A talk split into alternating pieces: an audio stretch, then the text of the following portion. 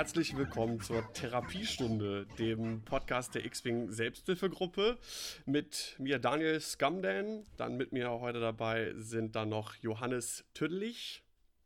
Hallo. Sebastian Raschtar. Moin. Und Bastian Dekorator. Servus. Ja, wir haben ja jetzt, äh, ich glaube, es sind fünf, sechs Wochen 2-0 am Start. Und äh, wir wollen heute so ein bisschen darüber reden, welche ersten Erfahrungen wir damit gemacht haben, was hat uns gut gefallen, was nicht, was gibt es für Überraschungen.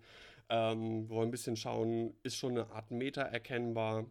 Wie hat sich das Verhalten mit Neuzugängen oder alte Spieler, die äh, aufgehört haben mit X-Wing und durch 2.0 jetzt irgendwie wieder zurück sind?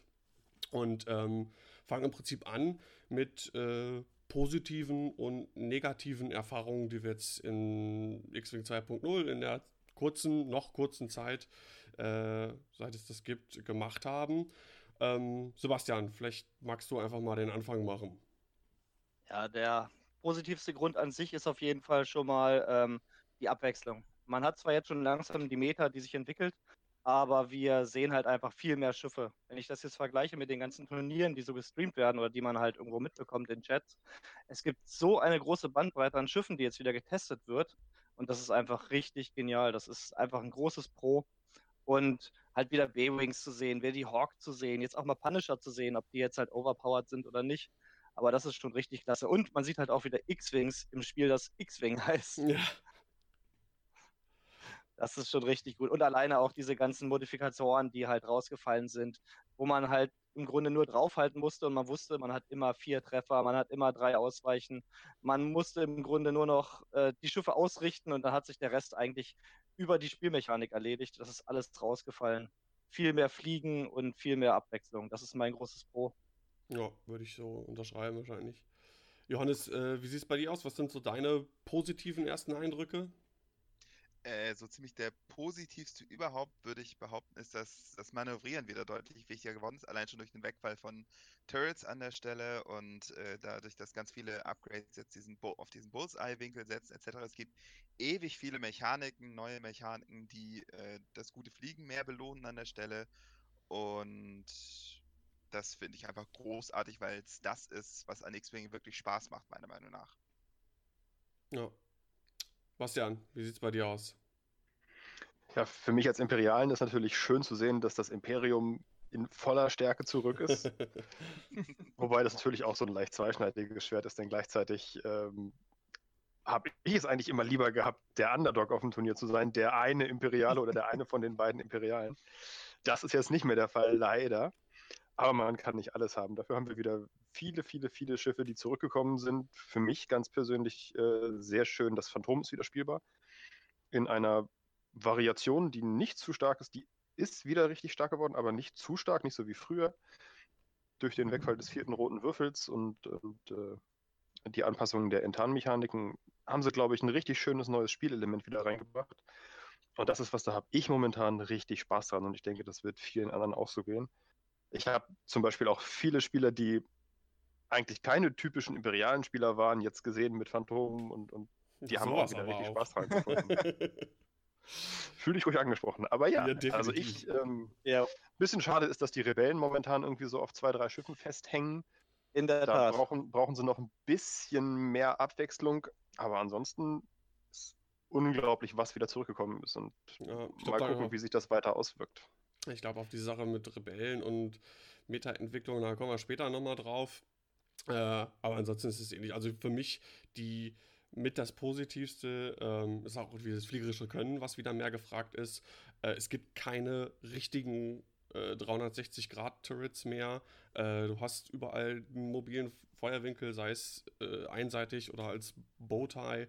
Und ähm, ja, es begrenzt sich auf Feuerwinkel, auf Manöver. Du musst gucken, dass du nicht beschossen werden kannst und möglichst gut dich positionieren. Ähm, und auch, äh, was mir aufgefallen ist, dass von mehr Schiffen auch generische Piloten brauchbar sind. Das ist so mein Eindruck. Du hast zum Beispiel eben auch Phantom angesprochen.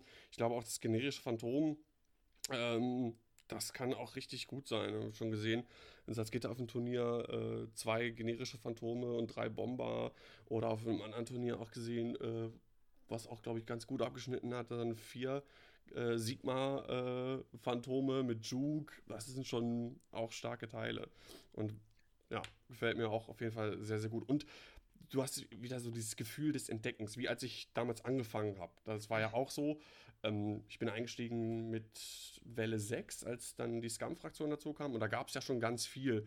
Und ganz viel so entdecken, was gibt es für Piloten und ähm, hier ausprobieren, da ausprobieren, ganz viel Listen wieder bauen. Und das ist so, das gibt wieder so einen, so einen, so einen richtigen Kick, finde ich, für X-Wing. Darf ich noch kurz was hinterher schieben? Selbstverständlich. Mir gerade einfällt. Nein. Und zwar. Klappe da hinten. Ähm, nee, ich, äh, was ich noch hinterher schieben wollte als sehr positive Erfahrung sind die Entscheidungsmomente, die ich finde ganz verstärkt ins Spiel reingekommen sind. Also einmal dadurch, dass Aktionen wieder äh, wichtiger sind, dass man halt nicht mehr so mit Modifikationen hat, muss man sich wieder mehr überlegen und dass äh, ähm, Aktionen auch fehlschlagen können, muss man sich mehr überlegen, mache ich jetzt diesen Boost, um den Würfel zu bekommen, mache ich den Fokus einfach zur Sicherheit.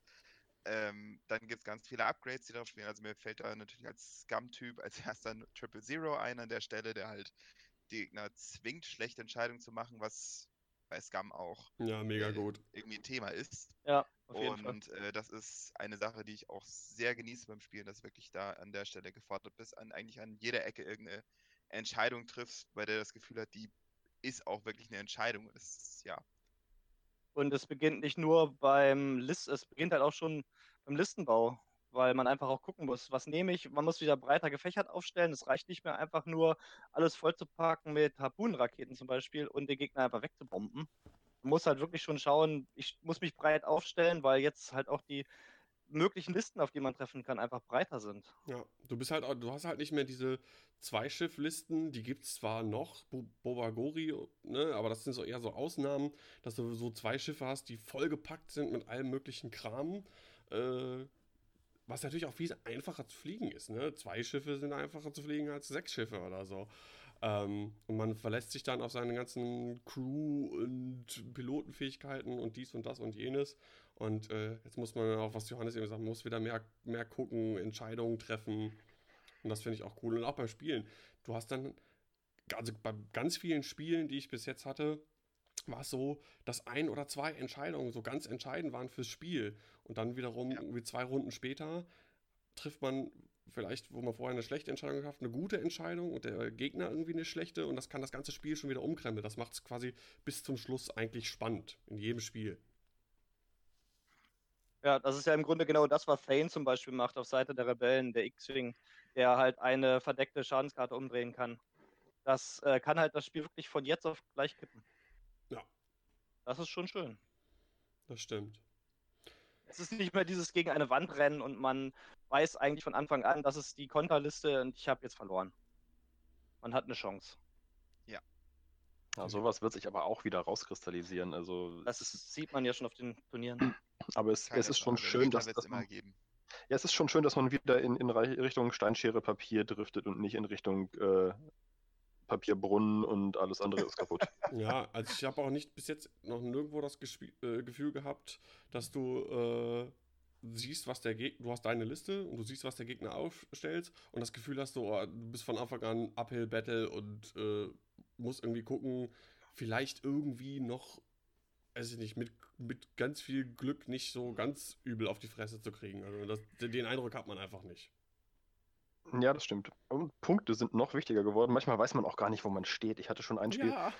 Da, ja. da, da, stehst du da und denkst so, hm, das Schiff ist halb runter, das halb runter, was habe ich bei ihm? Und dann fängst du an zu rechnen und das sind Zahlen, mit denen du auf einmal jonglierst und am Ende denkst du, ja, ich bin vorne. Und am Ende stellst du fest, oh Gott, ein halber TIE Fighter und, und ich wäre hinten gewesen. Und ja, ich, ich glaube auch. Im Prinzip einen Taschenrechner jetzt bei dem Spielen. Ja, ich glaube auch Leute, die einen guten Blick für die Liste des Gegners haben und viel die Punkte auch so im Kopf haben, was die einzelnen Sachen kosten und sehr gute Kopfrechner sind, haben, glaube ich, oder können glaube ich, einen kleinen Vorteil haben. Ich weiß nicht, wo ich das gesehen habe. War es bei Coruscant oder bei Gold Squadron Classics? Da wurde halt am Ende des einen Spiels wirklich das Handy rausgeholt, hingelegt, ja. dann wurde erstmal gerechnet. Und dann wurde geguckt, greife ich jetzt das Schiff an, greife ich das Schiff an, ziehe ich mich zurück. Es ist schon wichtiger geworden, den Überblick zu behalten. Gerade bei so vielen Schiffen, die teilweise auf dem Spielfeld sind. Auf meinem letzten Turnierzettel hast du auch so Handrechnungen drauf, wo du dann angefangen hast, Schiffe halbieren, Schiffe verdoppeln, das Schiff drauf und das Schiff. Warte, Schiffe verdoppeln? Was habt ihr denn da gemacht? Ach, find, findest alles, wenn du willst. Ja, sicher. ja, alles klar. Ähm, also so viel erstmal so zu den positiven Eindrücken, die wir halt sammeln konnten. Kommen wir mal zu den ähm, negativen Sachen. Da mache ich mal den Anfang. Ähm, die App ist ein. ich will da gar nicht so allzu lange drauf rumhacken, ne? Weil. Eating a dead horse. Ja, genau, genau. Ne? Es ist aber es ist halt ein Punkt, den man halt äh, ansprechen kann, wenn es darum geht, negative Dinge. Wir wissen alle, woran es da hapert, was da verbessert werden soll. Da ist halt noch ganz, ganz, ganz viel Potenzial nach oben bei der App. Ich denke mal, auch über kurz oder lang wird da hoffentlich weiter dran gearbeitet und sie wird auch besser. Da es genug Alternativen gibt, finde ich es auch nicht ganz so dramatisch. Ähm, ist, ab, ist, aber hauptsächlich auch nur Kosmetik, also das meiste ja. funktioniert ja. Ja, genau. Ja. Ne, ist, so zum Listenbau oder sowas erfüllt seinen Zweck, äh, wie auch immer. Ähm, aber einen ganz negativen Punkt finde ich, dass der Trajectory Simulator äh, es in 2.0 geschafft hat. Ne, ich, ich habe ihn, hab ihn selber genutzt, klar, logischerweise, ne, die, man behilft sich der Mittel, die einem das Spiel bietet. Und so ein Redline mit Trajectory und Proton-Torpedos ist halt super stark. Ähm, ich finde aber, den hätte es in 2.0 nicht gebraucht. Jetzt hast du direkt Top 1 und 2 von meiner Liste abgearbeitet. Ich hoffe ja, dass ich hätte ja gehofft, dass der Trajectory nur beim äh, Resistance Bomber vorkommt, ja. dass der den vielleicht als eigengebackene Fähigkeit hat.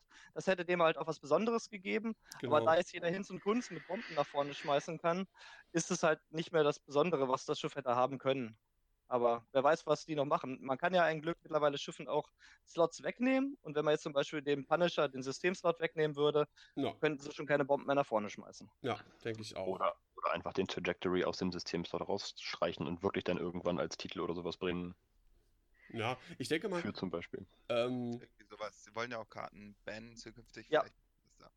Ja, ja, es gibt ja dann so, gibt ja so eine Rotation äh, über dieses, äh, gibt ja jetzt erweitert, dann gibt es die äh, Second Edition und dann soll ja kommen, haben sie ja auch schon gesagt, ähm, die sogenannte Hy Hyperspace-Format und da wird vorher gesagt, okay, das und das und das und das kann gespielt werden und das und das und das darf nicht gespielt werden. Wie das dann genau aussieht, ja, werden wir sehen, ne? Ähm, ja, Bastian, was sind für dich negative Dinge, die dir bis jetzt aufgefallen sind? Bis jetzt noch nicht wirklich viel. Wir haben schon vorhin bei den positiven Sachen angesprochen, dass das ganze Token-Gestecke und, und nicht mehr würfelabhängig sein eigentlich sehr schön ist. Es kann aber auch sehr negativ sein, weil man einfach mal durch einfach einen schlechten Würfelwurf überhaupt nichts mehr ausrichten kann. Und ich weiß, dass sich das über, über den Lauf des Spiels ausgleicht. Aber es ist manchmal ein so frustrierendes Gefühl, wenn der Gegner vor einem steht und nur Neddies aus der Hand würfelt. und, und man selber einfach nichts dagegen zu setzen hat. Und sage ich mal, auf Reichweite 3 mit vier Raketen macht man zwei Treffer und der Gegner würfelt mit vier Angriffswürfeln vier Schaden und du kriegst sie alle. Es ist. Ja, also, ist halt die Frage, wie oft passiert das wirklich? So, wenn man jetzt so also mir gefühlt zu oft. Vielleicht ist das ein persönliches Problem. Wahrscheinlich. Ähm, und ich hatte auch schon Spiele, wo es am Anfang einfach so lief. Mein, meine Bomber sind geplatzt wie nix und dafür haben die TIE Fighter am Ende alles weggewürfelt und, und keinen Schaden gekriegt. Und dann hat sich das wieder ausgeglichen, was es ja im Prinzip auch soll und tut bei so einem Würfelspiel. Das Problem ist nur, wenn man diesen Würfelwurf, sage ich mal, bei einem seiner, seiner Core-Schiffe irgendwie zu früh kriegt, dann kann das ganze Spiel irgendwie gelaufen sein, ohne dass man was dagegen tun kann, weil man einfach nicht mehr genug Würfel hat am Ende, um dieses Pech auszugleichen. Ja, auch da aber würde ich so entgegensetzen, da muss man dann halt irgendwie vielleicht mehr für sorgen, sich so zu positionieren, dass ein, selbst wenn du damit da vielleicht rechnen musst, so ich blenk jetzt aus, dass das nicht zu krass für mich äh, und für das weitere Spiel sein wird. Weißt du, was ich meine? Das heißt Arc dodgen, aber das Problem ist, du, kannst halt nicht jeden Winkel dodgen und wenn du, sag ich mal, dein, dein Schiff, dein Schiff, sag ich mal, in einer besseren Position auf Reichweite 3 hast und du bringst das und du hast trotzdem die Scheißwürfel, dann ist es egal, wie viele Verteidigungswürfel du würfelst, wenn es alles blank sind, ist für den Arsch. Das stimmt. Ja. Also nicht auf Würfel verlassen. In keiner Weise. Selbst Nein. wenn du dir ausrechnest, so statistisch gesehen, hab, bin ich jetzt in einer guten Position. Kann halt immer, kann halt immer sein. Aber du hast, du hast halt recht, ne? Das ist halt, das sind Faktoren, die dann, dann in einem Spiel irgendwie so mehr eine Rolle spielen können, wenn man wirklich so ganz schlechte Würfel hat. Immer diese Imperialen mit ihrem Sicherheitsbedürfnis. so ist es. Masse mein Fußballmanager hat früher schon immer gesagt, äh, es gibt drei Arten von Lügen, kleine, große und Statistiken. Ja, genau. und so halte ich es immer noch. Sehr gut. Ja. Weiser Spruch. Ja. Johannes, äh, was bei dir? Du sagst, zwei Punkte habe ich dir weggenommen. Hast du denn noch was anderes außer eventuell der App und dem Trajectory Simulator? Was ja, im Prinzip den dritten Punkt hat jetzt Basti gerade genannt. Also das ist halt schon ähm, also, um das nochmal aufzugreifen, klar, diese Würfelwürfe gab es vorher genauso. Ich glaube, dass es jetzt auch nicht schlimmer oder besser ist als vorher und es gleicht sich alles wieder aus, aber es fällt einfach mehr auf, dadurch, dass man halt durch diese weniger, durch diese wenigeren Modifikationen weniger Chance hat, mal so einen Würfelwurf irgendwie dann doch noch zum halbwegs akzeptablen zu machen an der Stelle. Und insofern, es betrifft sowohl Defensive als auch Offensive, insofern halb so wild.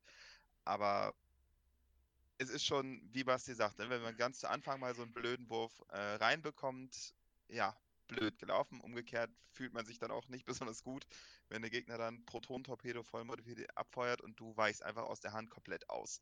Das ist irgendwie so, hm, ja.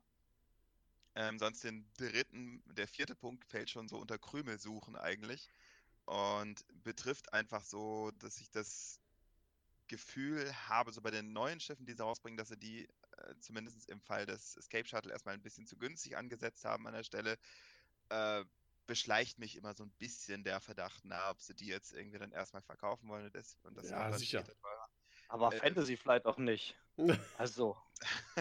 es, ist, es ist ja nicht. Äh, ist doch eine wohltätige Firma, Organisation. dürfen, darum geht es ja. ja. gar nicht. Es ist nur so ein bisschen, dass ich mir halt schon denke, so das Escape Shuttle, das hätten sie sich vorher denken können, dass das ein bisschen zu günstig ist. Ich meine, koordinieren für denselben Preis eines Z95, wenn dann Z95 nach dem Motto. Ähm, ja, aber das war es eigentlich schon sonst von mir. Ja, Sebastian. Was so? Ja, grundsätzlich eigentlich, ich kann mich da mal an das Escape Shuttle ranhängen. Ich finde, es gibt zu viel Koordinieren. Das war früher so eine spezielle Sache, die hatte dann halt mal das äh, Y-Shuttle von First Order. Und dann gab es das nochmal hier, nochmal da. Mittlerweile kann ja jeder Hinz und Kunst koordinieren, meistens sogar in Weiß. Und es ist einfach zu viel. Es ist nichts Besonderes mehr. Und ich finde halt, gut, wir brauchen das wahrscheinlich, weil wir einfach grundsätzlich bei den Schiffen weniger Aktionen haben.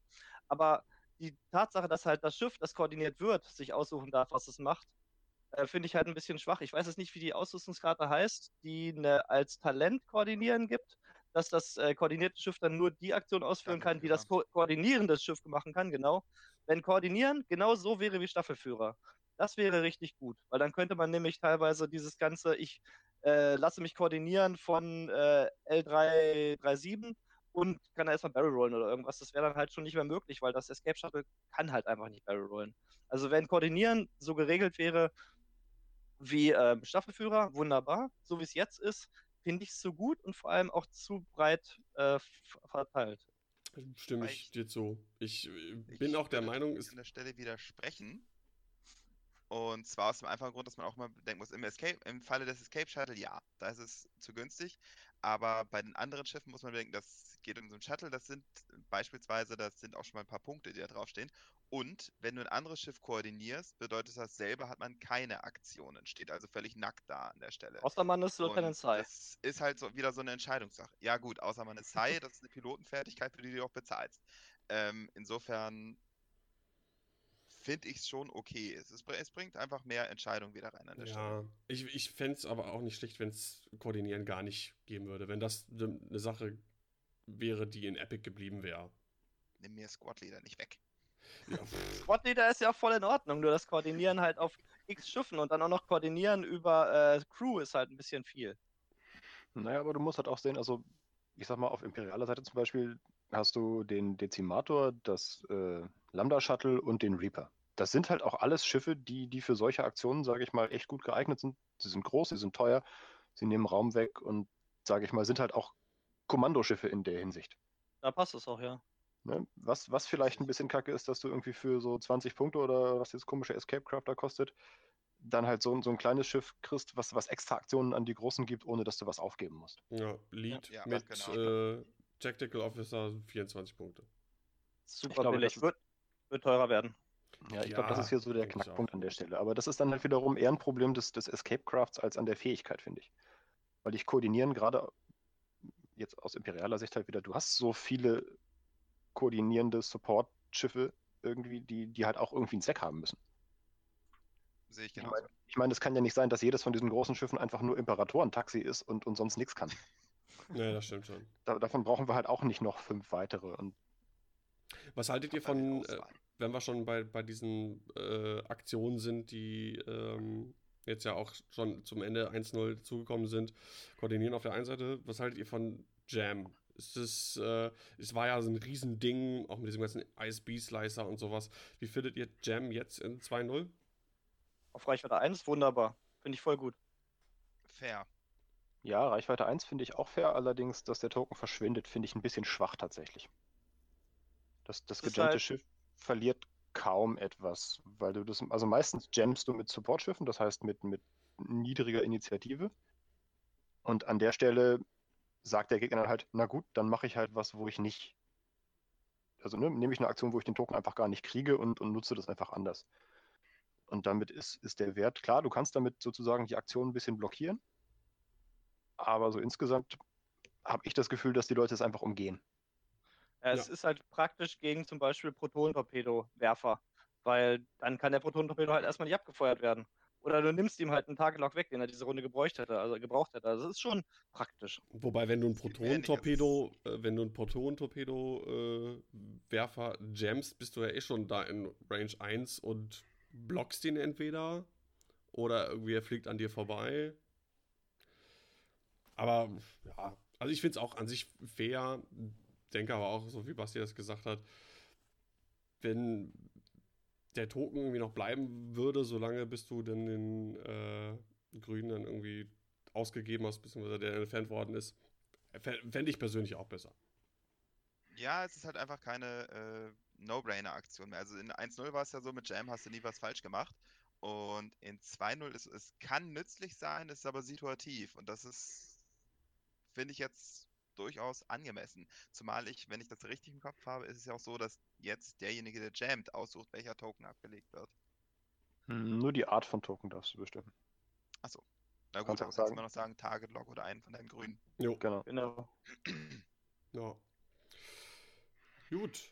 Ähm, sonst noch irgendwas äh, ergänzen zu positiven, negativen Erfahrungen, die ihr bis jetzt gemacht habt?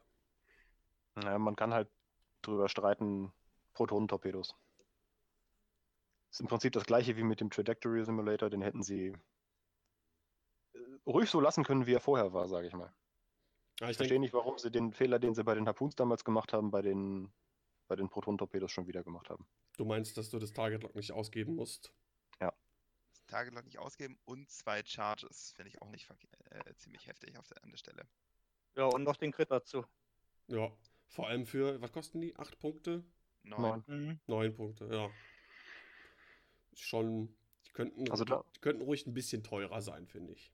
Also sie haben vor allem alles andere wieder ein bisschen alternativlos gemacht dadurch. Ne? Also entweder du nimmst Protonentorpedos oder du nimmst gar keinen Torpedo. Ja, im Vorfeld von, äh, nach der Einkündigung von 2.0 und wo das erstmal so drüber geredet, geschrieben worden ist, so äh, Homing Missiles wa- sahen für mich irgendwie auf dem Papier total gut aus. Äh? Entweder du kriegst einen Schaden safe, musst du dir aussuchen, oder du kriegst vier Würfel auf der Backe. Aber irgendwie sieht man die gar nicht. Ich habe sie selber auch noch nicht ausprobiert.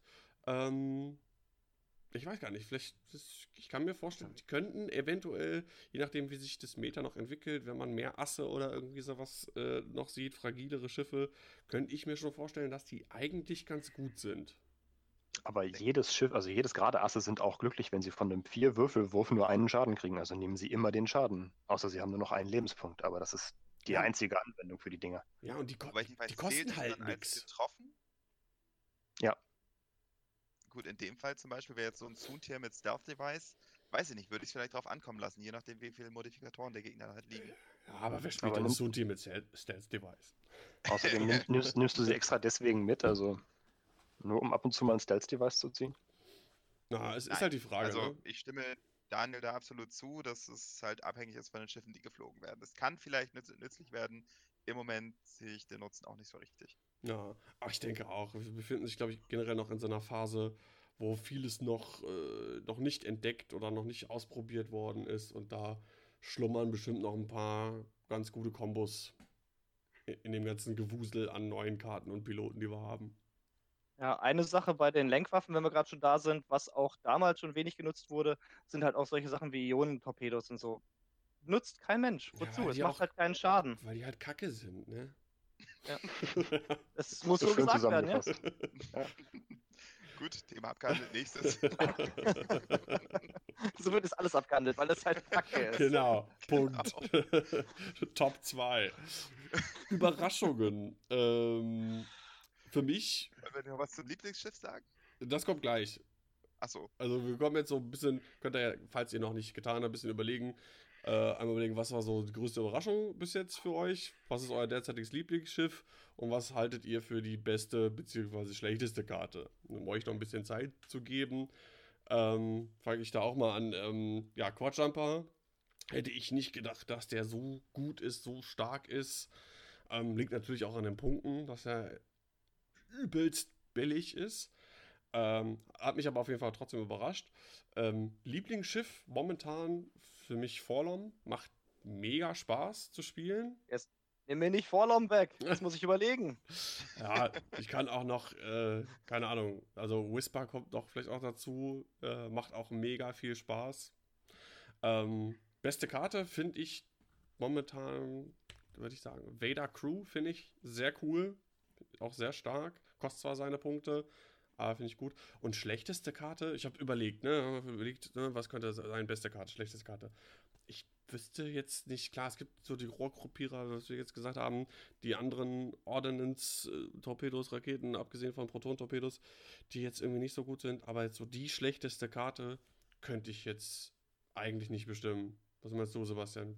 Fangen wir an. Überraschung. Was für dich die Überraschung?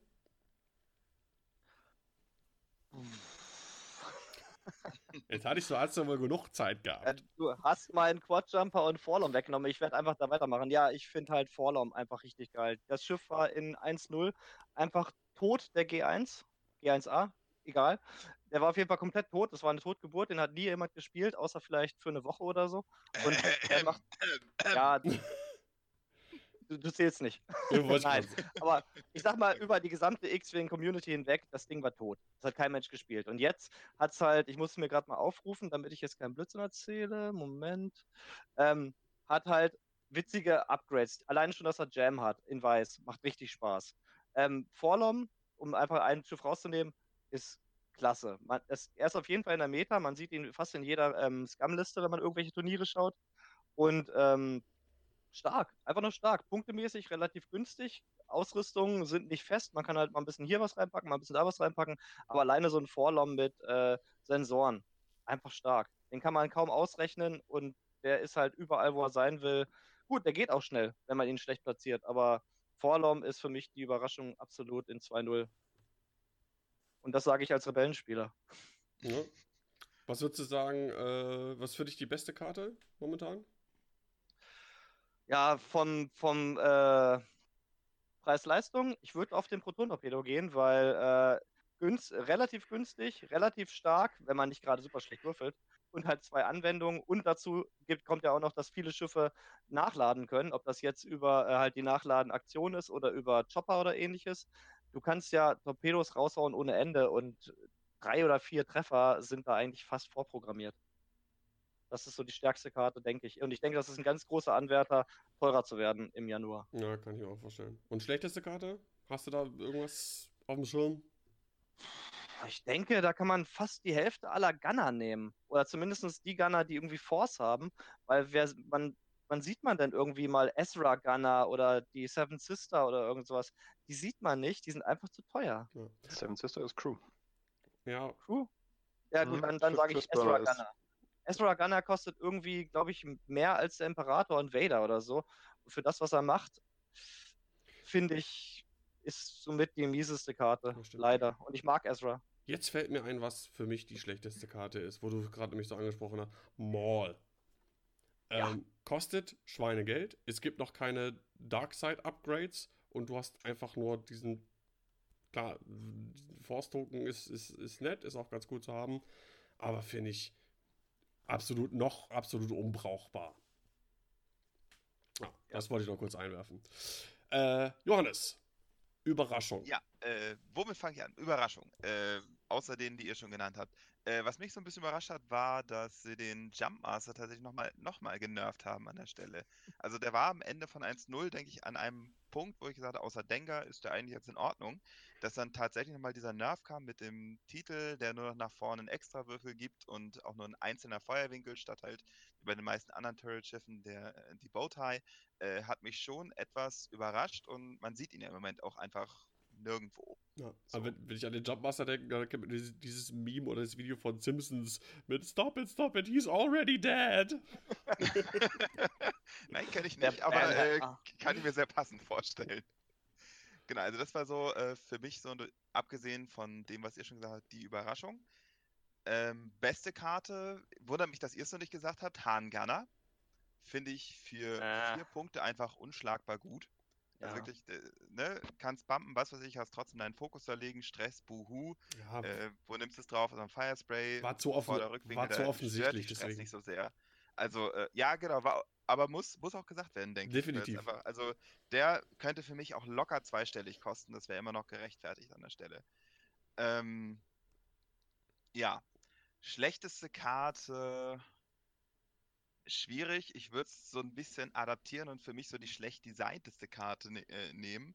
Hatte ich an Composure gedacht. Einfach gar nicht, weil sie schlecht ist im Effekt, aber weil sie dieses Entscheidungsmoment von äh, ein bisschen aushebelt im Sinne von, mache ich jetzt die Aktion oder lieber nicht oder passt das, sondern kannst, kannst dann wieder, was weiß ich, sagen, okay, äh, ich gucke mal im Target Log, ob das passt. Oh, klappt nicht, schade, dann kriege ich halt einen Fokus, der immer nützlich ist an der Stelle. Und äh, das finde ich so ein bisschen schade an der Stelle. Ich hoffe, das ist nichts, was sie weitermachen. Aber ja, das ist, würde ich so. Ja, wobei es muss schon ziemlich schwierig sein, keine Aktion, also auch kein Target-Lock mach, machen zu können, wo man jetzt auch Astis locken kann. Das muss, da muss schon einiges zusammenkommen, oder? Ja, also Target-Lock war jetzt so ein Beispiel, aber es geht mhm. jetzt auch so um eine Fassrolle, die vielleicht knapp nicht passt oder ein Boost, der dich aus dem Feuerwinkel bringen würde oder was weiß ich. Solche Sachen. Ja. Das ist auch schon wieder eine Karte, die kann man ganz gut, äh, damit kann man ganz gut die Regeln breaken. Da gibt es einfach Guri, die ja als Druide keinen äh, Fokus nehmen kann, macht halt irgendeine Aktion, die sie nicht machen kann und schwupps hat sie plötzlich einen Fokus. Also, hm, muss nicht sein. Fairness halber muss man natürlich sagen, man sieht sie auch so gut wie gar nicht in Turnieren, also ist jetzt auch nicht wirklich Game-Breaking, aber ist einfach etwas, was mir so ein bisschen sauer aufgestoßen ist, als ich die gelesen habe. Ja. Was ist äh, dein Lieblingsschiff momentan? Äh, definitiv Old Tarok. Das war so, ich habe schon gefeiert, als ich den in der Vorschau gesehen habe, von wegen Yes. Also ich habe den schon eine 1-0 tierisch gern geflogen, weil es war einfach so ein In-Your-Face-Schiff und jetzt äh, klaue ich dir noch deine Token und jetzt kriegst du noch vier Würfel rein und versuch mal mich zu treffen mit meinem Titel anschließend. Und das ist jetzt natürlich nochmal ordentlich gebufft worden, dadurch, dass er halt, dass der Titel nicht mehr, dass er für Titel nicht mehr Feuerwinkel haben muss und dass er jetzt äh, halt eine Inni von 5 hat womit ich nicht gerechnet habe, was ich aber sehr schön finde. Und ja. ich mag die Fangfighter sowieso und Old Tarok insbesondere. Und ich hätte gedacht, ich hätte einen Evok drauf verwettet, dass du die Firespray nimmst.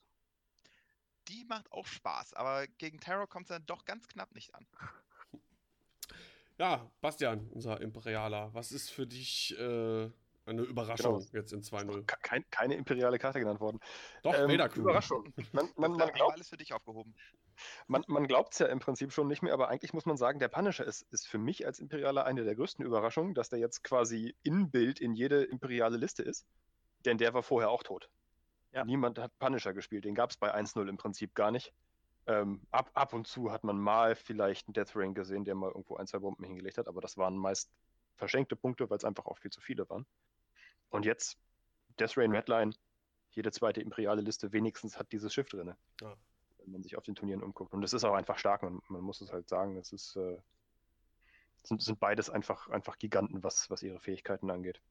Und zwar auch in, in verschiedenen Ausrüstungsmöglichkeiten, sowohl als Bomber als auch als Raketen- oder, oder Protonen-Torpedoträger. Ja. Ein, einfach Biester geworden. Was ist momentan dein Lieblingsschiff? Ja, vor der Frage habe ich Angst gehabt. Ich weiß es, also das Phantom war, war, schon, schon immer eins meiner Lieblingsschiffe und momentan ist es, ja, Echo war immer mein Lieblingsphantom. Ich habe entgegen aller äh, Vorsichten zum Trotz immer wieder Echo gespielt und nicht Whisper. Aber jetzt ist es doch fast Whisper. Also die, die Fähigkeit, äh, es liegt nicht daran, dass ich, dass ich Whisper lieber fliege. Das ist nach wie vor eigentlich Echo. Aber die Fähigkeit von Whisper, die zweite Möglichkeit, sage ich mal, nochmal wieder das, das Stats zu generieren, ähm, ist einfach zu wichtig. Denn es passiert oft genug, dass man mal einen schlechten Würfelwert ausgeben muss und dann steht Echo einfach blöd da, wenn er nicht wieder tarnen kann. Insofern ist das Phantom, mit dem man besser fährt, momentan einfach Whisper. Ja. Kann, man, kann man nichts gegen sagen. Der mhm. In Inni-Wert natürlich dazu noch als, als weiterer Grund, das war es vorher auch schon. Aber ist schwer. Gibt es was, was du momentan als mit beste Karte bezeichnen würdest? Ähm, auf imperialer Seite würde ich sagen, ähm, eine Karte, die euch noch gar nicht so eingefallen ist, also Vader hast du ja schon gesagt, ist sehr stark, aber ähm, Juke ja. ist noch nicht gefallen, ja. ist einfach eine unglaublich ja. starke Karte, gerade auf imperialer Seite, weil wir einfach mehrere Schiffe haben, die das Evade gratis generieren können. Wenn wir uns nicht zu blöd anstellen beim Fliegen, dann haben die Phantomen gratis Evade, dann haben die äh, Defender gratis Evade. Das sind einfach Sachen, die passen einfach wunderbar zusammen und für vier Punkte ist es eine echt starke Karte. Da gibt es keinen Meckern und Mausern, das kommt stimmt. man auch kaum dran vorbei. Macht, auch, macht halt auch Spaß zu benutzen. Es hilft halt in jeder Richtung. Es ja, ist mega, das stimmt. Man kann immer schön schreien, das juke ich. genau, genau. Das, das, das kommt dazu. Juke. Oder einfach, Juke. oder einfach ganz suffisant, ohne ein Wort zu sagen, den Würfel wegdrehen und das blöde Gesicht des Gegners abwarten, was man dann an seinen Würfeln rumfummelt. Äh, ja. Matthijs! Was machst du da, Juke? Oh.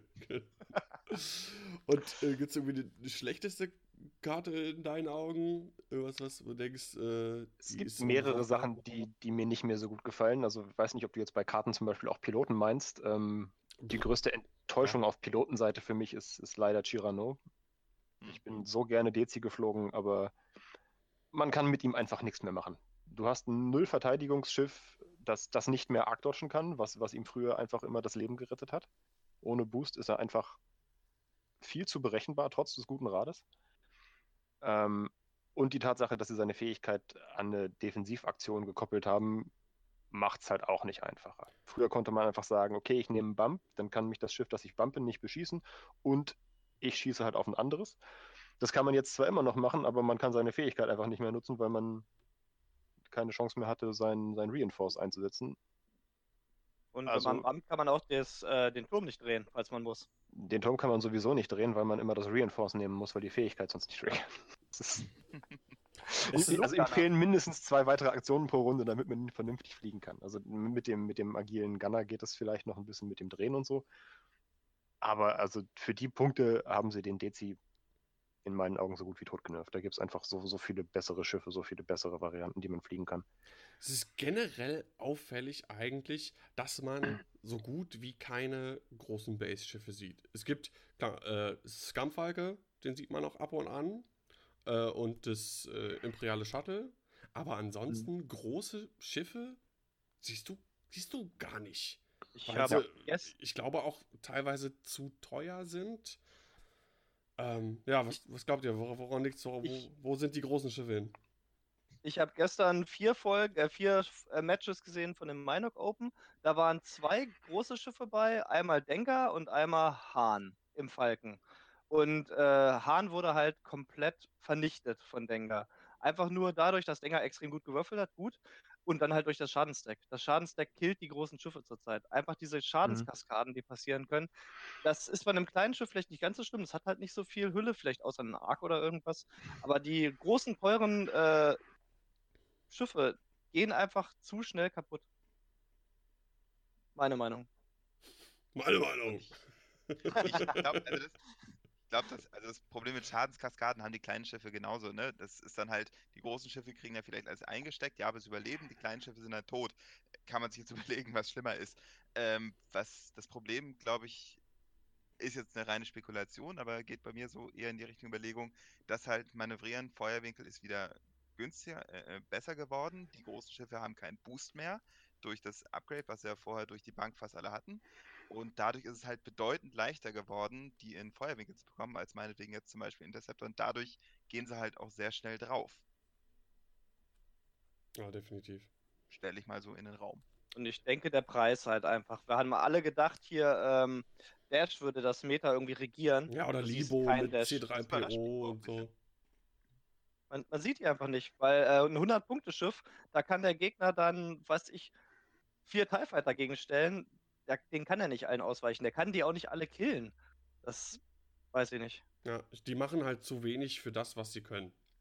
Ne? Wenn du vorher halt, ne, Basti hat es angesprochen, Shirano, ähm, der viel auch alleine aufräumen kon konnte, große Base, konntest ein Engine-Upgrade draufpacken, er konnte Axe dodgen und ähm, ja, das fehlt halt irgendwie den großen. Ich meine, ich bin nicht ganz traurig rum. Ich finde es gut, dass man mehr viele kleine Schiffe sieht als, weiß ich, eine Liste mit zwei großen Pötten. Aber ich denke auch, kann mir auch vorstellen, gerade so bei den Rebellensachen, also der, Rebellenfalke oder so, ähm, dass die im Januar-Update auch äh, bei den Punktekosten ein bisschen nach unten geschraubt werden. Wobei, wenn wir schon bei Überraschungen sind, mich gerade die Sache mit Dash auch ein bisschen überrascht hat an der Stelle, weil ja, 100 Punkte. Auf der anderen Seite denke ich mir, es sind immer noch vier Würfel auf Reichweite 2 und 3 und drei auf Reichweite 1. Das ist Donut Hole fängt weg, fällt weg und er kann im Prinzip äh, auch nicht viel weniger als Boba, der auch mit locker 100 Punkten geflogen wird normalerweise. Da ist halt die, Insofern, Ja, dann ist halt die Sache, und das wurde bei einem anderen Podcast, ich weiß gar nicht mehr genau, welcher es war, äh, auch besprochen. Liegt es daran, jetzt zum Beispiel Dash oder auch ein Rebellenhahn oder so, liegt es daran, die werden nicht gespielt, weil sie irgendwie schlecht sind? Die Leute haben es ausprobiert und nicht für gut befunden? Oder sieht man die nicht, weil die Leute das einfach nicht spielen und die sind e- eventuell gar nicht so schlecht? Weiß ich nicht. das kann ich mir tatsächlich vorstellen. Dass viele einfach nur gesagt haben, oh, 100 Punkte, nö, nehme ich was anderes. Ja. Ja. Das kann ich mir, also gerade auch hier beim, beim Outrider kann ich mir das sehr gut vorstellen.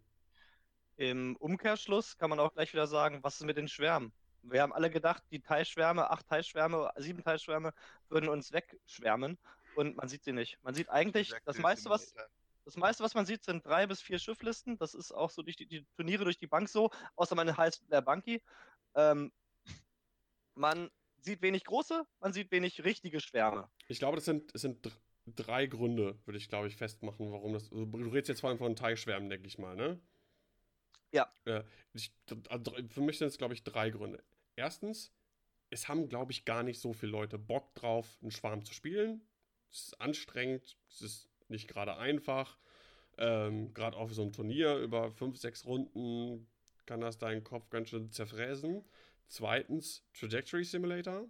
Da, dadurch, dass die Punisher so gut sind, die Trajectory Simulator und dir, äh, auch wenn sie berechenbar sind, wo die hinkommen, trotzdem bist du da total eingeschränkt durch. Ähm, was war nochmal der dritte Punkt? Ich hatte noch irgendwie einen dritten Punkt. Ah ja, genau.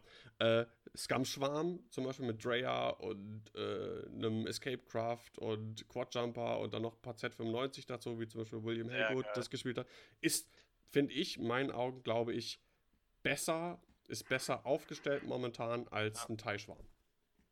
Und wenn du Bock Ja. drauf hast, viele Schiffe zu spielen, dann ist das, glaube ich, das Ding. Also ich habe ja auch ein paar Spiele gemacht, zum Beispiel mit äh, Sloan of Whisper und dazu sechs Academies. Mega geile Liste, die macht mega Spaß. Ich halte die für richtig stark. Aber Trajectory Simulator ist echt so eine Sache, die bin ja überlegen, ne, was spiele ich in Amsterdam in zwei Wochen und äh, Sloan Whisper und Teichschwarm dazu ist immer eine Option gewesen. Aber ich habe da auch echt Schiss vor den ganzen Red Lines. Es gibt bestimmt da Mittel und Wege, aber äh, das ist mir dann, glaube ich, doch irgendwie zu, zu anstrengend, wenn man da zu oft auf, gibt ja auch genug Listen mit Rest, Redline und Death Rain und, keine Ahnung, Suntir dazu oder Whisper dazu. Und äh, ja, die machen, glaube ich, momentan das Leben für Teilschwärme ein bisschen schwer. Ja, das ist ja schon fast eine Überleitung zum aktuellen Meta. Ja, genau so war es gedacht. Ja. ja, genau. Die Frage: Ist ein Meta äh, erkennbar? Bastian, wie, was, wie siehst du das in Anführungszeichen Meta nach sechs Wochen momentan? Ja, ähm, zäumen wir das Feld mal von der anderen Seite auf. Fange ich mal nicht mit Imperium an. Ähm, Rebellen sieht man recht Nein! wenig. Wenn, wenn, wenn meist dann mit irgendwie vier Schifflisten oder drei Schifflisten mit vielen X-Wings. Der X-Wing ist super stark zurückgekommen. Ansonsten sind es im Prinzip wieder die vier Rebellenquadrate, die auf einen zufliegen. Und sich im Prinzip nicht groß verändert haben, habe ich das Gefühl. Also die haben, sage ich mal, ihren alten Platz im Meter zurück. Die, die Ghost-Fan-Geschichte ist rausgefallen, aber ne, dieses alte Vierschiff-Ding, Rebellen fliegen einfach immer noch gerne im Pulk, habe ich das Gefühl. Das ist von Fantasy Flight ja auch so gedacht. Sonst hätten sie den ja auch nicht selfless als äh, ähm, Fraktionsfähigkeit gegeben. Also ich denke schon, dass das so gedacht ist, dass die Rebellen nah beieinander fliegen, sich gegenseitig unterstützen. Es ist natürlich ein bisschen langweilig anzusehen, muss man schon sagen. Wenn alle Rebellen immer nur im Viererpulk fliegen. Ja, aber stark. Ich meine, man hat es jetzt bei den Nordics gesehen. Ist gewonnen worden von, äh, von einer Vierschiff-Rebellenliste. Die sind schon gut und ich glaube, sowas wird man jetzt häufiger mehr und mehr sehen. Ähm, Rebellen waren ja immer so ein bisschen hinten dran, äh, gefühlt zum Beispiel im, im Gegensatz zu, zu, Scum und Imperium. Ich glaube, das kommt noch ein bisschen. Aber wollen Bastian ein bisschen weitersprechen lassen zum Meta. Ja, ähm, Imperium ist bis jetzt, glaube ich, das, das abwechslungsreichste, habe ich das Gefühl. Von drei bis sieben Schiffe sieht man irgendwie alles. Der Sloan-Schwarm, den du schon angesprochen hast, ist halt die, die Schwarm-Variante momentan ich glaube auch, dass Teilschwärme ultra stark wären, wenn es eben diese Bomben nicht gäbe. Also ja. so sechs Name-Ties oder sowas ähm, wären einfach ein Brett, die, die schwer zu bekämpfen wären, ohne die Trajectory-Bomben. Insofern, vielleicht können wir auch ganz glücklich sein, dass es sie noch gibt, sonst würden wir alle von Schwärmen überrannt werden. Glaubst du? Glaubst du wirklich, dass so viele Leute dann Schwärme spielen? Das ist ja die Sache, ne? Also ich, ich glaube schon, dass, dass dann mehr Schwärme gespielt werden würden es, ist, es gibt halt einfach momentan so viel Neues zu spielen und die Leute probieren aus und das ist auch gut so, denn wir kriegen so viel Verschiedenes zu sehen. Ähm, was ein bisschen verschwunden ist, habe ich das Gefühl, ist, ist der, der typische äh, Pulp Aces mhm. Reiher, mhm. sage ich mal, den es gab. Man sieht zwar öfter noch drei Schifflisten und ich spiele auch selber gerne irgendwie zwei Asse mit Support, aber Papa ist so ein bisschen untergegangen. Und ähm, auch zu Recht, wie ich finde, denn steckt irgendwie nicht mehr so viel in diesem einen Force-Token drin, den er dann für 13 Punkte liefert. Das ist. Dann, dann lege ich lieber Vader auf ein Schiff drauf, das dann seinen eigenen Force-Token kriegt und dafür noch eine coole Fähigkeit. Ist einfach ein, einer, einer der Verlierer, sage ich mal. Aber trotzdem, also auch die drei Schifflisten, die haben sich jetzt halt mehr durch, durch irgendwie einen Redline, Bau, Bau um einen Punisher und habe einfach viel Schadenlisten ergeben. Und ich glaube, das ist momentan auch so das Imperiale, was man als erstes als Meta nennen könnte. Mhm. Ja. Diese, diese drei Schifflisten, vielleicht vier Schifflisten mit Bombern und Punishern. Bomber wollte ich gerade ansprechen. Bomber mit Barrage Rockets sind auch stark, richtig stark. Da ja. ist es auch schon fast egal, dass die agile Bomber sind und irgendwie ihre Bomben hinten schräg rausschmeißen können. Macht kein Mensch. Da werden mhm. halt Bomben, äh, Raketen nach vorne geschossen. Ja. Ja, Sebastian, mach doch, ja. mach doch direkt weiter, jetzt wo du angefangen hast. Wie siehst du das ja, Meta derzeit? Wir haben ja schon, wir haben ja schon die Rebellenfraktion angesprochen, die im Grunde ja tot ist, will man jetzt nicht sagen. Es ist halt. Ähm, auf gar keinen Fall. Nicht, es gibt eine Menge Sachen, die halt gar nicht gespielt werden. Man sieht eigentlich kaum äh, E-Wings, man sieht eigentlich kaum Z95s, man sieht kaum K-Wings, man sieht halt mal einen Arc. Y-Wings hätte man eigentlich auch gedacht, dass man die mehr sieht. Da sieht man halt ab und zu mal eine Nora es sind halt diese vier Schifflisten. Jetzt bei der Minok Open ist bei 17 Finalteilnehmern halt eine Rebellenliste dabei und das ist eine Vier-Schiff-Rebellenliste. Das ist das, was sie zurzeit können, weil ich finde, den Rebellen fehlt halt auch so ein bisschen der Schwarm-Initiator. Weil Scum hat zum Beispiel Dreyer oder das Imperium hat Howlrunner, aber sowas hat halt, haben die Rebellen nicht. Die Rebellen haben halt höchstens, äh, ich weiß nicht, wie sein Name ist, im E-Wing, der diese Crit-Stand hinzufügt, aber wer nimmt denn einen E-Wing zur Unterstützung von einem Schwarm? Die Rebellen haben halt irgendwie nicht dieses Schiff, das ihnen halt die Möglichkeit gibt, einen starken Schwarm aufzustellen. Auch wenn die Z95 jetzt Barrel rollen können, das ist ja ganz nett und so, aber das, äh, ja, die Rebellen bestehen zurzeit eigentlich nur aus Luke, also meistens Super Supernatural Luke, plus äh, alles, was halt jetzt zurzeit so aussieht, als wäre es im Grunde in Häkchen kaputt. Also sowas wie ähm, Sabine. Sabine ist super stark für die Punkte, die sie kostet. Also Sabine im Attack Shuttle meine ich jetzt, mhm. weil sie im Grunde eingebaute Sensoren hat. Luke Supernatural ist relativ gut, weil er, außer man würfelt schlecht, äh, kaum zu zerstören ist. Und dann halt alles, was irgendwie noch äh, Bonusse generieren kann, wie Nora halt. Du stellst Nora auf Reichweite 1, dann kriegt sie halt im Grunde einen rundum Reinforce.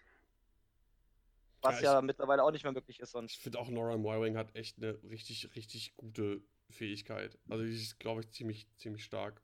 Wundert mich, warum ja, die nicht noch mehr gespielt worden ist. Ich müsste eigentlich auch mal mehr Nora spielen. Ich liebe ja Nora, das war mein absoluter Lieblingspilot in 1.0. Ich ver göttere sie ähm, im Arc. um das mal nein. Aber jetzt die Liste, jetzt um die mal ganz kurz, äh, die jetzt bei den äh, Open halt im Finale steht, ist halt wirklich Supernatural Luke, Sabine im Attack Shuttle, Nora im Arc und, und Blount, also Z95. Und alle Schiffe im Grunde komplett fast ohne Upgrades. Nora zum Beispiel komplett ohne Upgrades für 55 Punkte im Arc. Ähm, ja, es, für Rebellen ist es halt wirklich nur, du musst die Masse aufstellen, du musst die Schilde aufstellen, du musst die zusammenhalten, du musst diese Killbox bilden und ein bisschen Glück beim Würfeln haben. Das ist zurzeit das, was die Rebellen können. Die haben halt nicht diese fancy Shenanigans wie es der, das Phantom, wo man halt so ein bisschen diese Lageverbesserungen hat oder ähnliches. Du hast halt den E-Wing, der ist in, mein, meiner, in meiner Meinung auf jeden Fall überteuert. Der müsste billiger werden. Und ansonsten, ja, ich, ich hoffe, dass da irgendwann noch jemand diesen Code knackt, äh, ich bin es bisher nicht gewesen. Aber die anderen Fraktionen sind einfach. Ja, das wollte ich gerade sagen. Ich wollte gerade dahin überleiten. Ähm, die anderen Fraktionen sind einfach zurzeit lustiger. Man hat halt diese coolen Phantome, man hat halt Guri auf Scum-Seite, man hat äh, Forlom, der einfach mega Spaß macht und einfach viel lustiger zu spielen ist als so ein B-Wing, auch wenn die B-Wings jetzt ein cooles Rad haben. Ähm, die Rebellen sind einfach zurzeit ein bisschen langweilig. Ja, das waren sie schon immer. Das, das ist einfach das, was Nein, du vorher nicht erkannt hast. Das waren sie ja, schon das immer. Ist halt, das ist auch Sache, also zum Beispiel hier von, von, von äh, Roger Jeske, äh, die Coruscant-Liste, total stark. Ich meine, Top 4 Coruscant äh, an der Stelle nochmal äh, Glückwunsch, super Erfolg. Ähm, es ist ja halt Rebel Alpha Strike, ne? Und mit so ein bisschen Synergien. Das ist halt das auch, was die Rebellen können. Aber ich finde es persönlich auch, fände ich es ein bisschen langweilig zu spielen. So, ne? Und ähm, ja, äh, Wedge, darauf bist du noch nicht so eingegangen, weil den sieht man ja überall auch. Ja, weil alle Leute jetzt denken, er ist halt super cool, aber weil er so viel gespielt wird, wird er halt auch überall weggeschossen. Weil er halt, im Grunde, er ist halt in seinem einen Anflug ist er gut und dann ist er halt, er ist halt kein, äh, kein Fangfighter oder kein äh, Interceptor. Der braucht halt eine Weile, bis er dann wieder rum ist. Und dann ist er halt als X-Wing doch mal schnell tot. Gerade weil er meistens alleine rumfliegt. Ist aber, wie ich finde, mit 52 Punkten dafür sagenhaft günstig. Ja, er ist auch ein, er ist auch ein Whisper-Killer. Wenn man ihn gut stellt, dann ist es ein Whisper-Killer. Aber ähm, ja, er ist halt mal ein Schiff. Aber ja, wie gesagt, Rebellen haben halt diese in Häkchen kaputten Schiffe, Luke, Wedge, Sabine und dann packst du noch irgendwas dazu und hast deine vier Schiff äh, 190 bis 200 Punkte Liste und dann geht's halt los. Ja. Johannes. Ja, ich würde dann einfach mal direkt daran aus. anknüpfen, bevor ich dann endlich mal zu Scum komme. Da fühle ich mich ja total benachteiligt. Aber ich würde zu den Rebellen vielleicht mal kurz sagen, also ich sehe das nicht ganz so pessimistisch wie Sebastian. Ich glaube, das Problem bei den Rebellen ist so ein bisschen, dass die halt mehr als jede andere Fraktion auf Synergien setzt. Also ich glaube, bei keiner Fraktion gibt es derart viele Schiffe, die irgendeine Fähigkeit haben, die sagen, äh, gibt einem anderen das und das oder wenn ein Schiff in 01 ist, darf es sowieso tun, etc. Und das ist natürlich deutlich schwieriger, darum eine Liste zu bauen, die halt nicht, sobald das erste Schiff kaputt ist, komplett auseinanderfällt. Absolut. Und ich glaube, das ist so ein bisschen das, was man jetzt sieht. Jetzt, ne, anfangs waren Rebellen eigentlich nicht vorhanden, jetzt hat, hat die Nordics eine Rebellenliste gewonnen. Es waren auch immerhin schon mal vier Rebellenlisten in den Top 16 insgesamt und ich glaube, es dann bei die Rebellen haben einfach so ein bisschen Startschwierigkeiten. Ich glaube, die werden noch kommen ganz stark, weil die haben im Prinzip starke Effekte. Man muss halt nur gucken, wie baut man eine Liste rum, die auch funktioniert, wenn äh, noch Schiff, wenn Schiffe abgeschossen werden an der Stelle. Ich glaube, das, das ist so ein bisschen die Krux an den Und ich glaube, je weiter wir uns jetzt entwickeln, weil im Moment würde ich noch eher von so einem Protometer sprechen. Also man kann Tendenzen entwickeln, aber ich würde auch nicht sagen, dass es abgeschlossen ist, die Meterbildung. Und das ist ja, ja nie, das wollte ich ne? einfach noch das wollte ich einfach nochmal zu den Rebellen sagen an der Stelle. Ich glaube, die sind gar, also ich sehe die nicht als so viel schlechter, ich sehe sie nur als schwieriger, was den Listenbau angeht. Ich finde sie auch langweilig zu spielen, aber das ist eine ganz andere Kiste an der Stelle. Ja, ich meine, das halt, ne? es gibt Leute, die finden das bestimmt total klasse. Ja, es ist ja auch Einfach klasse. nur Ganz im kurz, Block rumzufliegen und Das ist auch eine Kunst. Bevor du gleich zu Scum überleitest, ähm, ich denke auch, dass da die Punkteanpassung im Januar noch ein bisschen was helfen wird. So Karten wie Leia, die sind halt richtig cool, aber Leia ist halt einfach noch ein bisschen zu teuer. Und früher waren die Rebellen halt die mit eigentlich der coolsten Crew. Also den coolsten Crew-Upgrades. Da war das Imperium ziemlich hinten dran. Jetzt hat das Imperium ziemlich gute Crew-Upgrades, aber die von den Rebellen sind alle so ein bisschen mau oder zu teuer. Und ich denke, wenn da ein bisschen was geschoben wird und mehr möglich wird, dann können die Rebellen auch besser durchstarten. Und das zu den Rebellen. Gut, dann würde ich jetzt tatsächlich übergehen zu Scum. Und äh, ja, im Prinzip kannst du es mit Boba fast abschließen schon wieder. Ja, also ga, Gobi. ganz einfach ist nicht, aber es ist wirklich, also ich- wenn die Nordis anguckt, nicht, wenn fünf von sechs Listen hatten Boba drin und drei von sechs Listen bestanden aus den drei Pilo aus denselben drei Piloten, nämlich Boba, Forlom und Palop. Also gerade, ne, also insofern würde ich sagen, bei Scum ist es aktuell so eine, man kann nicht von der Metaliste sprechen, also die kristallisiert sich raus, weil sonst würde ich gar nicht so sehr von Metalisten sprechen, als eher von Metapiloten. Ja. Also ich halte das und Guri, ja, Se- Sebastian, Guri natürlich auch, Puh. ähm, dass sich diese vier Piloten so als besonders stark rausstellen und äh, darum Listen gebaut werden. Und Stelle. Fan ist immer noch eine Bank. als- Fa ja, Fan ist auch, stimmt. Das, äh, den würde ich vielleicht auch mal mit reinnehmen an der Stelle. Wird allerdings weniger gespielt, einfach weil er teuer ist. Jo. Ähm, genau, insofern finde ich bei Scum, ich äh, bin ich so ein bisschen, ich, ich bin ja als Scum-Spieler, ich liebe Scum, ich finde auch die neuen Möglichkeiten, die sie bekommen haben, ist herrlich, es fühlt sich so richtig scummy an an der Stelle. Ähm, was den Meta an, äh, was das Meta angeht, finde ich Scum tatsächlich so ein bisschen am langweiligsten von, vom Zugucken her, weil du ja im Prinzip diese vier Schiffe siehst und darüber hinaus eigentlich nicht viel. Du hast auf der Coruscant hast du andere Listen gesehen, die würde ich da mal rausnehmen, einfach weil ich mir sicher bin, wenn Boba Crew nicht Pflicht wäre, hätte es Ja. da ähnlich ausgesehen, dass eigentlich fast jeder äh, Boba in der Firespray gespielt hätte und dann noch was dazu. Ja. Ähm, Wobei da vielleicht noch ähm, den, den Scum Swarm äh, mit Drea, den vielleicht noch, der wird vielleicht nicht so, also Ja. bei uns vielleicht nicht so häufig gespielt, ist aber, glaube ich, was, wenn das ein bisschen mehr Leute noch vielleicht für sich entdecken, eine, eine sehr, sehr starke Liste, die aber halt einiges, glaube ich, auch an Können erfordert. Ich hoffe, weil der war wirklich verdammt cool. Allein schon 14 Sch- Schiffe im Stream, wann hatte man das das letzte Mal? Ja. Und einfach, so, das war, das war so ein, das war ein Schwarm, aber es war ein Sch Schwarm nach Scum-Art. Also äh, immer noch tausend faule Tricks dabei an der Stelle. Ja, der auch nicht zusammenfliegen war richtig schön zu muss. sehen. Ja, Genau, richtig. Ja. Formationsflug musste nicht sein, was ja auch, also ja, genau. Bei Scum, da gibt es nicht alles in Reihe und Glied und zusammen und so, sondern da wird Kuddelmuddel links und rechts und so. Und dann trackt da ich mal meinen eigenen Quadjumper, damit der eine Barrel Roll macht und wird dann koordiniert und der trackt hat dann irgendwas anderes. Also, also so super geile Sachen halt, ne? Das, ja, das ist ja auch alle traumhaft. Individuen. Das ist ja auch schön, dass man einfach an der Liste sieht, das ist einfach Scum, weil die machen dann halt wirklich so abgedrehte Sachen. Das Imperium fliegt halt einzeln rum mit seinen Assen und die Rebellen fliegen im Viererblock und ja, kniffeln halt alles weg. Aber das, halt, das haben sie schon gut hingekriegt in 2-0, muss man sagen. Das auf jeden Fall. Also gerade Palop und Forlom sind ja nur auch Schiffe, also viel scummiger wird's kaum. Ja, das stimmt. Ähm, ja, und was, was Johannes auch eben gesagt hat, das finde ich auch ist ganz auffällig, mal von dieser Boba Palop äh, Forlom Liste in Anführungszeichen mal abgesehen, wobei es da auch Unterschiede gibt, mal mit Elusive und Triple Zero auf Forlom, mal mit Advanced Sensors, äh, Boba mal ein bisschen anders, mal mit Debris Gambit, mal ohne und so weiter und so fort.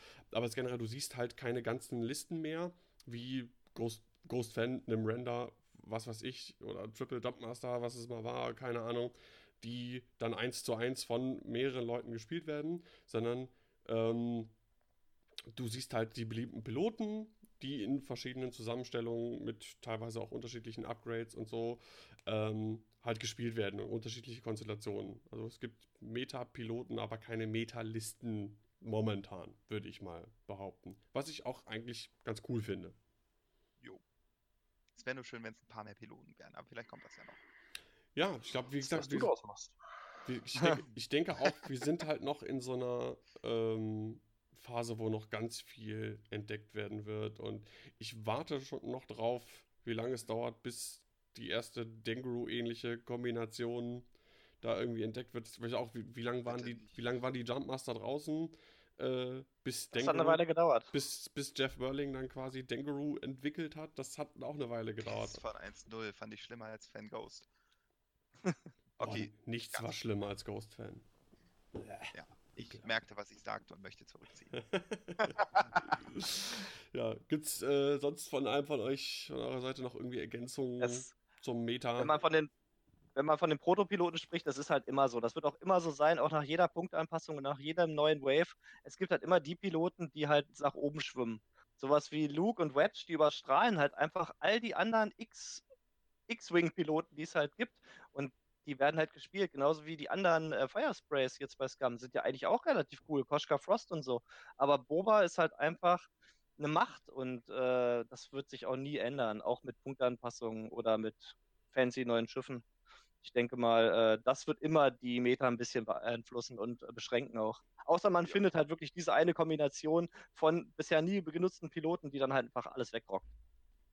Aber das ist immer ein Problem der, der hohen Initiative. Die hohe Initiative wird immer ein Knackpunkt bleiben, weil es das Fliegen einfach so ja. vereinfacht. Und das mhm. kannst du nicht rauspatchen. Wenn du jetzt sagen würdest, Luke kriegt PS2 und, und dafür kommt, keine Ahnung, einer von den kleinen hoch und wird, wird auf einmal PS6, dann wird der nur noch gespielt. Es ist einfach, wer zuletzt ja. fliegt. Fliegt am besten. Hat's. Genau. ja, ja, so, so ist es halt. Und der Metakampf halt, äh, nicht der Metakampf, der äh, Bitkampf, der Punktekampf. Gehst du auf 190, gehst du auf 185, ist alles schon gegeben. Alles, das, war alles schon auf Turnieren da. Das ist halt auch, finde ich, auch krass äh, bemerkbar jetzt. Ähm, deckt sich halt mit dem, ne, fliegerisches Können wieder mehr gefragt. Wenn du zuletzt fliegst, gerade mit deinen Assen oder so, ist es wichtiger, zuletzt zu fliegen. Ähm, du hattest ja in 1.0 mit, sagen wir mal, 96 Punkten eine ziemlich sichere Bank, einen sehr guten Inhibit. Ähm, und das das sind vier Punkte, also acht Punkte in, in neuem Geld quasi, äh, sind jetzt nichts Besonderes mehr. Definitiv nicht. Gerade wenn du solche Sachen spielst wie äh, Supernatural Luke oder Vader, da gibst du ja dann deine zwölf Punkte aus für Supernatural Reflexes. Die willst du ja auch nutzen und du willst ja im Grunde auf alles reagieren können. Und wenn du dann nicht genug den Bit gesetzt hast, dann fliegst du halt vor dem anderen und ja, dann hättest du dir das auch sparen können. Aber denk das mal zu Ende, dadurch kostet Supernatural quasi 20 Punkte. Richtig. Ja. Und ich würde auch sagen, 192 nichts Besonderes. Das würde ich so auch äh, nicht unbedingt sagen. Es ist, ähm, es ist nicht mehr so besonders, wie es in 1.0 war, das Jahr. Das meinst aber du, ja. es ist trotz, also es trotzdem äh, gibt es jetzt nicht jedenfalls bin ich noch nicht sehr vielen Listen begegnet, die tatsächlich dermaßen tief in die Bit gehen. Nein, ich würde auch sagen, 192 Punkte ist ein solider Bit, aber es ist nicht mehr, wo du dir, sagen wir mal, zu 95% sicher sein kannst, dass du äh, dir die INI aussuchen kannst, ne? Oder die jetzt ja. die Sp Spielerreihenfolge, wie es jetzt heißt. Oder dann dann gibt es ja auch wieder diese ähm, Überlegung, was wohl auch im Playtesting mal äh, vorgekommen ist, wenn man den Foren glauben darf, dass halt überlegt wurde, den Spieler die Initiative-Reihenfolge halt jede Runde wechseln zu lassen. Also diese Runde habe ich, nächste Runde hast du und hin und her. Find das wurde dann aber ja, es wurde auch fallen gelassen, genau aus dem Grund, weil es einfach zu kompliziert ist. Dann vergisst es einmal oder ein Spieler verzögert hat seinen Anflug um genau diese Zeit, dass er dann wieder in der Initiative Spieler ist. Und das hätte das Spiel einfach noch mehr verzögert und verlangsamt, dass sie es einfach gelassen haben. Und deswegen haben wir halt diesen Bit-War, sage ich ja. jetzt einfach mal. Ich finde es aber, auch, aber auch vollkommen okay, wenn jemand wirklich äh, keine Ahnung, zwölf Punkte in seiner Liste nicht in Upgrades oder sowas investiert, sondern diese Punkte quasi aufgibt, in Anführungszeichen, um zuletzt fliegen zu können, dann hat derjenige sich das auch dann in Anführungszeichen verdient, als letztes ja. fliegen zu können. Ne? Der hat dafür ja. entsprechend auch bezahlt. Von ja, daher. ist halt wieder so ein Entscheidungsmoment. Genau. Ja, Sehe ich genauso. Wer, wer ein Protonentorpedo nicht nimmt, der darf auch früher fliegen. Also das ist äh, später fliegen. Das ist. Ja. Ja. Und, und wenn man das für seine Fünfer macht, und wenn man das für seine Fünfer macht und dann kommt halt eine Liste nur mit Sechsern, ja, ist halt Pech gehabt. Ja, so sieht's aus. So ist es. Alles klar. Kommen wir mal zum letzten Punkt. Ich glaube, der ist jetzt in unserem Fall relativ schnell abgehandelt.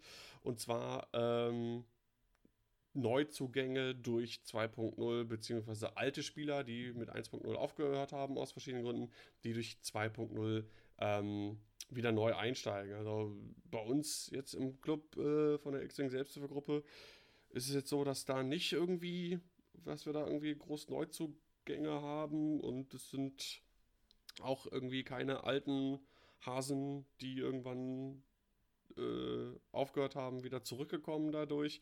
Habt ihr aus irgendwie anderen Kreisen irgendwie irgendwas da gehört? Nö, aber ich finde es schade, dass du nicht den Brainstorming-Titel genutzt hast für die Kategorie. Den Brainstorming-Titel? Ach so, ja, Moment, Moment. Wir sind noch nicht, wir sind noch nicht fertig. Genau. Ja, das wollte ich gerade sagen. Ähm, ne, die Frage ist, kommen alle Spieler zurück? Das heißt, die Frage stellt sich, wo ist Yoda seine Mutter? Wo ist der? Der muss doch jetzt wieder zurückkommen durch X-Wing 2.0. Er wird, er wird vermisst. Fall. Yoda seine Mutter, falls du das, für den unwahrscheinlichen Fall, dass du das jetzt irgendwie hören solltest, lass dich mal wieder in Zelle oder in Salzgitter oder Hannover oder sonst irgendwo auf dem Turnier blicken. Es war immer eine Freude, äh, dich zu sehen, beziehungsweise gegen dich spielen zu können. Ähm, Absolut. Der, ich habe ähm, jetzt nur einen Fall, quasi eine Anekdote, gestern mit meinem Bruder gesprochen. Der hat ähm, bis Welle kurz vor Welle, äh, Ende Welle 7 oder so noch gespielt und dem wurde dann auch alles zu viel und TLT, er hatte dann aufgehört, wo diese vier Y-Wings mit TLT so groß im Kommen waren. Ähm, und dem habe ich gestern ein bisschen gesagt, ja, wie sieht's aus hier mit 2.0, fängst du wieder an zu spielen und er wusste überhaupt nichts davon. Er hat da überhaupt nichts von mitbekommen. Mhm. Ich glaube, wenn du einmal da irgendwie raus bist und da nicht mehr spielst und da auch keinen Kontakt mehr zu den Leuten hast, vielleicht, die noch spielen, wenn du nicht mehr zu deiner Spielegruppe gehst, um was anderes zu spielen oder so, er ist auch wie ich einer, der spielt, hat nur X-Wing gespielt und sonst nie was anderes mit Tabletop oder sonst was am Hut gehabt, dann nichts von mitbekommen. Dann habe ich mir das gestern so ein bisschen gezeigt und so und so und so. Es geht wieder um Arc-Dodgen mehr und so weiter und so fort. Und da war er direkt total auch begeistert. Und vielleicht muss ich das noch ein bisschen mehr äh, rumsprechen, dass ähm, Leute, die jetzt X-Wing nicht mehr verfolgt haben, da wieder äh, Anschluss finden und doch wieder Bock haben, X-Wing zu spielen. Ja, dafür machen wir das ja hier. Exakt. Spielt ja, X-Wing, Leute. Vielleicht. Es ist wieder mega geil. Ja, absolut. Ja, apropos. Ich denke, vielleicht ist auch so ein Teil des Ganzen, ähm, also zum einen dieses nicht informiert werden völlig klar, zum anderen denke ich mir auch so, dieses, äh, ist nach wie vor die Einstiegshürde natürlich relativ hoch, weil, also, wenn wir hier über zurückkehrende Spieler reden, meinen wir ja vor allem Turnierspieler. Ähm, und da ist halt so, es gibt zwar dieses tolle Yavin-Format, wo dann halt nur das aus der ersten Edition äh, äh, gebraucht wird, wo es halt relativ übersichtlich ist. Das Problem ist nur, es gibt keine Turniere dafür. Also wenn man mal jetzt bei T3 reinguckt, das ist alles Standardformat und jetzt die offiziellen Turniere werden ja auch äh, neue Standard. Und insofern hast du auch da wieder das Problem, dass ein Neueinsteiger halt reinkommt, sich die Turniere anguckt und erstmal denkt, was sind denn all diese Upgrades, die habe ich doch alle gar nicht und welches Schiff ist das denn und so weiter. Ja, also ist die Einstiegshürde nur bedingt geringer geworden. Ja, aber ist äh, aber auch eine unmögliche Situation eigentlich, die man da, weil wenn man nur das Javin-Format, dann werden die alten Spieler abgesprungen. Weil, ganz ehrlich, ich hätte jetzt auch keine Lust, irgendwie ein halbes Jahr nur Boba und Fangfighter zu spielen. Also, ah, ja, aber wie gesagt, die neuen Regionals, die dann diese Hyperspace, ähm, wie heißt denn so? nicht Hypers Hyperspace Qualifier sind Ja, die, äh, Wave Cups und all sowas. Auf jeden Fall, Ach. diese neuen äh, OP-Turniere, ähm, die werden eingeschränkte Sachen haben. Die werden nicht komplett extended sein. Das wurde schon mhm. gesagt. Die werden Second Edition plus noch was anderes dazu irgendwie sein. Wie das genau aussieht, werden wir sehen. Ich finde es gut, ähm, das ein bisschen einzugrenzen. Ähm, ja. Kommt halt auf den Rahmen an. Werden wir sehen, ne? Dann kann ich noch mal eine ganz kurze äh, Rückleitung zu unseren Enttäuschungen machen, die wir ganz am Anfang hatten. Ähm, die äh, Thread, Thread-Karten. Die, ich hatte gedacht, weil gerade das ist so eine Sache, damit kann man halt neue Spieler locken. Man muss keine Listen bauen, man nimmt sich diese Thread-Karten, man spielt damit. Das wird, so wie ich es bisher sehe, von der Community komplett ignoriert. Man, äh, es gibt zwar dann auch diese Thread-Karten-Turniere ähm, und alles, aber ähm, ich habe schon überall nur gehört und gelesen, dass im Grunde gesagt wird, ja, die Preise, die dafür sind, die geben wir auf irgendwelchen anderen Turnieren dann aus. Wir haben keine Lust auf Strat-Karten. Und das finde ich ein bisschen schade, weil das wäre, wie gesagt, gerade so eine Sache. Man draftet sich irgendwelche Listen zusammen oder man gibt halt, hier, hier habt ihr zehn Karten, sucht euch eure Schiffe raus. Damit könnte man Leute halt wirklich locken. Du weil kannst, dieses ganze, dieses ganze Listenbauen halt wegfallen würde. Ja, du kannst auch so ein Turnier organisieren, Sebastian. Gib mir die Thread-Karten. Äh, ja, ähm, äh. genau. Ich komme gleich wieder. Nein, aber wie gesagt, es muss auf jeden Fall, es ist ja auf jeden Fall in diesen Wave-Kits drin, die jetzt dann zu jeder Wave erscheinen sollen, dass halt diese Thread-Turniere gemacht werden können. Also irgendwer dann irgendwie, ach, ich weiß gerade nicht, wie es heißt, keine Ahnung, diese Namen. Aber ähm, bisher sieht es halt so aus, als wenn die Community das relativ äh, ignorieren würde. Das finde ich ein bisschen schade. Das ist ein bisschen nochmal eine nachgeschobene Enttäuschung für 2-0. Hm.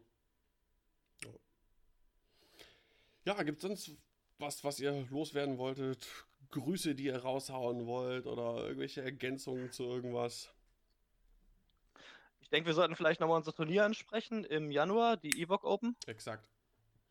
Genau. Ich schon frei. Es, es ist schon voll belegt, genau. Ewok Open, da gibt es äh, Armada, Imperial Assault und natürlich auch X-Wing Wave Kit wird ausgespielt. Äh, ist dann am 19. Januar in Ilsede. Die Plätze sind schon voll, aber ich glaube, es, es hatten noch nicht alle bezahlt. Das heißt, für diejenigen, die noch keinen ganz festen Platz haben, so haut ein bisschen rein, sonst ist das nämlich bald voll. Ich kann mir vorstellen, ich weiß es nicht genau, ich habe damit nichts am Hut, aber Armada Imperial Assault, wer sich dafür interessiert, da ist bestimmt noch das eine oder andere Plätzchen für frei.